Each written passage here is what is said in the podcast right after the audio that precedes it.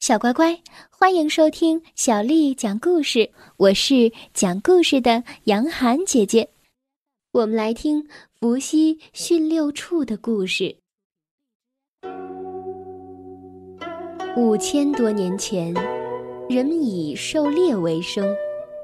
如果遇到恶劣天气，捕不到野兽，就会挨饿。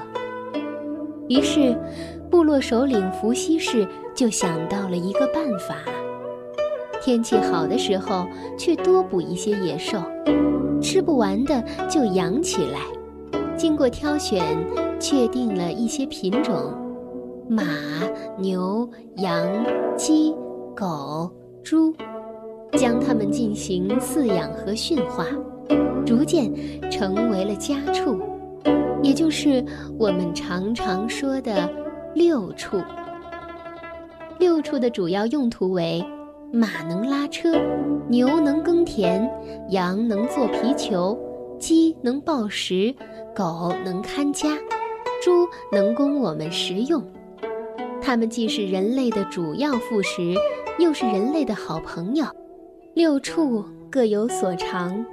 为人们的生活提供了基本的保障。伏羲驯六畜的故事就为你讲完了。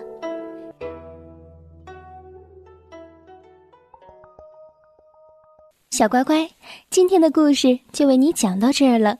如果你想听到更多的中文或者是英文的原版故事，欢迎添加小丽的微信公众账号“爱读童书妈妈小丽”。接下来又到了我们读诗的时间了。今天为你读的这首诗是刘长卿写的《弹琴》。